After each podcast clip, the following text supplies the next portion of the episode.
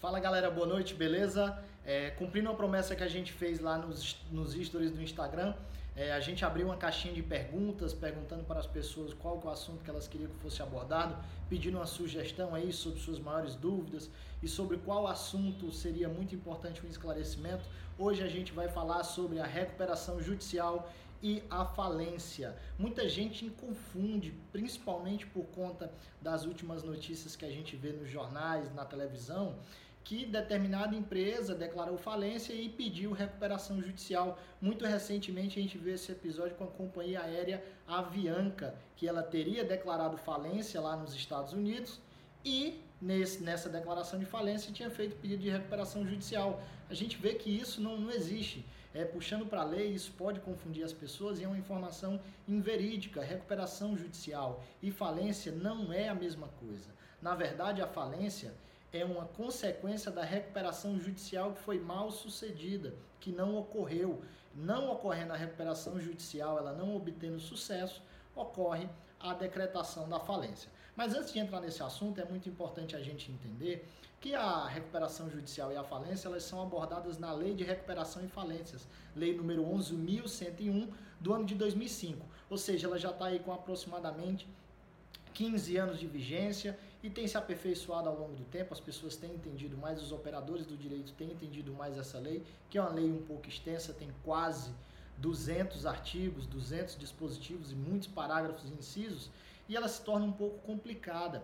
É, é, isso é importante falar, porque aqui nesse vídeo a gente vai trazer uma abordagem bem simplista, uma abordagem bem resumida. Porque a recuperação judicial e a falência são temas muito complexos que demandam muito tempo de dedicação para que a gente possa explicar tudo que está que, que envolvido.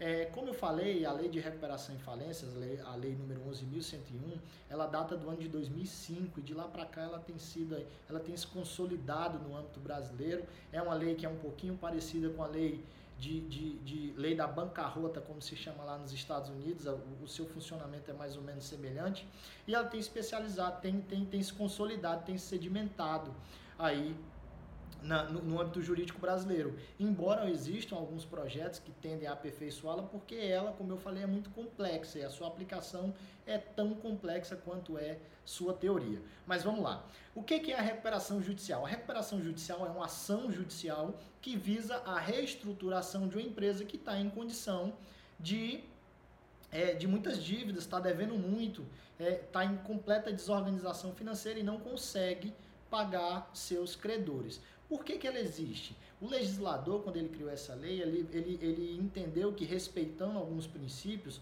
quais sejam o princípio é, da função social da propriedade, da função social da empresa, que é manter, é, gerar empregos, impactar, gerar renda ali ao seu redor, no ambiente que ela está que ela está circunstanciada, ele entendeu que isso tem muito peso e que é papel do Estado em algum momento, em algum percentual, prover uma recuperação dessa empresa para que ela se mantenha ativa. Então, a recuperação judicial é uma ação judicial que visa a reestruturação das finanças da empresa com o pagamento de seus credores para que no final a empresa se mantenha ativa. Como é que isso acontece? Quem, quem é que pode fazer isso? A gente tem que ir lá na lei número 11.101, você vai ver quais os requisitos, que por exemplo a empresa deve ter dois anos de atividade, que ela não pode ter em sua administração, ou é ela por si ter cometido algum crime de falência, que ela não pode ter passado por uma recuperação judicial nos últimos cinco anos, e também não é toda empresa que pode participar. As empresas públicas, aquelas empresas de, de, de, de direito, como é que se diz? Aquelas empresas mistas, bancos, é, instituições financeiras de crédito, de capitalização, de seguros, de planos de saúde, eles têm aí suas, suas circunstâncias específicas de recuperação para evitar a sua falência. Isso se aplica às outras empresas excluídas essas que eu falei. Então a recuperação judicial, cumprido esses requisitos, eles vão chegar ao juízo, fazer uma petição inicial comum, como em outro processo, pedindo a recuperação judicial e vão apresentar aí é, ordenar os seus débitos, como eles existem, etc., vão ter um prazo de 60 dias para apresentar um plano de recuperação judicial, ou seja, como é que essas dívidas serão pagas, como é que eles conseguirão dinheiro para pagar essas dívidas, demonstrando a sua viabilidade. Tem questão contábil, tem questão de balanços, tem muitas questões nessa lei, ela é muito complexa e resumir num vídeo de apenas 10, 15 minutos não é possível. Mas o que, é que se entende? Que a empresa ela deve ir ao judiciário, bater as portas do judiciário pedindo a recuperação judicial. Apresentar 60 dias depois um plano de recuperação judicial que será submetido em caso de haver algum credor que, que, que se opõe àquela recuperação, aquele plano vai ser submetido a uma Assembleia Geral de Credores, que votará, os credores são as pessoas que têm crédito com essas empresas, e aí ele dará andamento. Não sendo sucedido, ou esse plano ele não foi aceito, ou a empresa não conseguiu pagar esses débitos conforme estava previsto no plano, aí sim será decretada a falência. Então é importante a gente entender isso.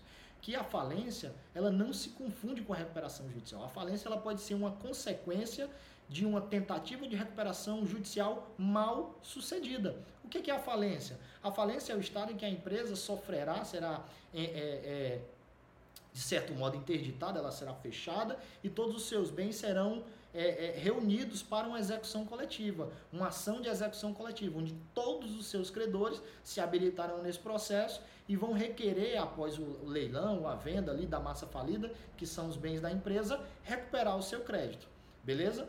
A gente precisa entender também que a falência ela não é obrigatoriamente um passo após a recuperação judicial. Uma empresa ela pode muito bem é, ir direto para a falência sem passar por uma recuperação judicial.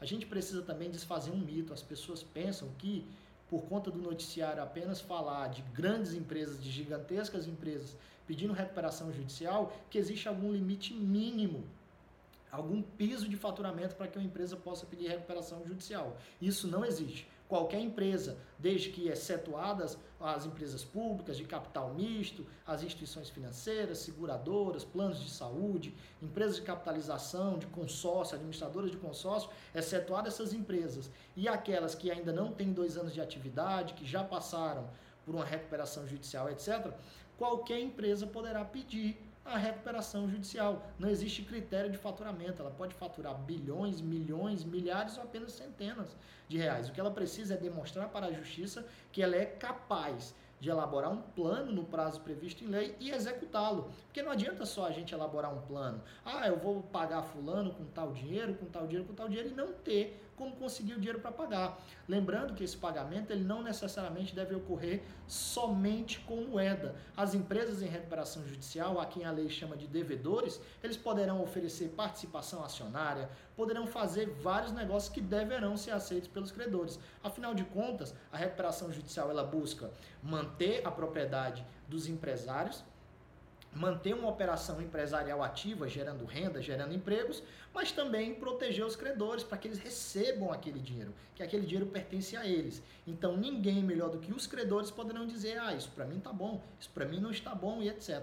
Beleza? Há também uma figura que ela é muito pouco falada nesse âmbito da lei de recuperação e falências, que é a recuperação extrajudicial. Enquanto na recuperação judicial, o devedor, que é a empresa em que pretende alcançar uma recuperação, ela precisa apresentar um pedido à justiça, apresentar um plano, negociar com os credores no âmbito judicial, na recuperação extrajudicial ocorre de forma diferente. Credores e devedores se reúnem, elaboram seu plano, fecham tudo em comum acordo e apenas vão na justiça para homologar aquele acordo. Aqui as partes eles têm muito mais poder, eles têm muito mais poder de decisão, porque são eles quem decidem os termos na recuperação judicial tem a figura do juiz mediando, que também vai ter a figura do administrador judicial, e é um tema muito interessante. Quem tem dúvidas sobre a recuperação judicial, o nosso direct ele vai prosseguir aberto. É um tema maravilhoso que é, engrandece muito o conhecimento e é um mercado super promissor. Só para a gente ter uma ideia, no ano de 2019, houveram 142 pedidos de recuperação judicial no Brasil, um aumento de aproximadamente 7, 8%. E de recuperação extrajudicial, houve um aumento de 50% em comparação ao ano anterior. A gente tem que ver, e isso vale para futuros advogados, acadêmicos de direito, que o que a recuperação judicial, é, é, a lei de falências, recuperação judicial e extrajudicial, ela é um mercado muito promissor, muito seleto, são poucos os advogados especialistas nessa área e é uma área que tem muita valorização. Beleza? O nosso direct segue, como sempre, aberto. Esse vídeo ele vai ser disponibilizado lá no nosso canal no YouTube, é Marcos Ferraz Esclarecendo Direito, e o áudio desse vídeo vai ser disponibilizado no podcast Esclarecendo Direito, que está disponível lá no Spotify. Beleza? O direct está aberto, mande suas perguntas, suas sugestões e o que, é que vocês desejam ouvir aqui no nosso Esclarecendo Direito. Muito obrigado.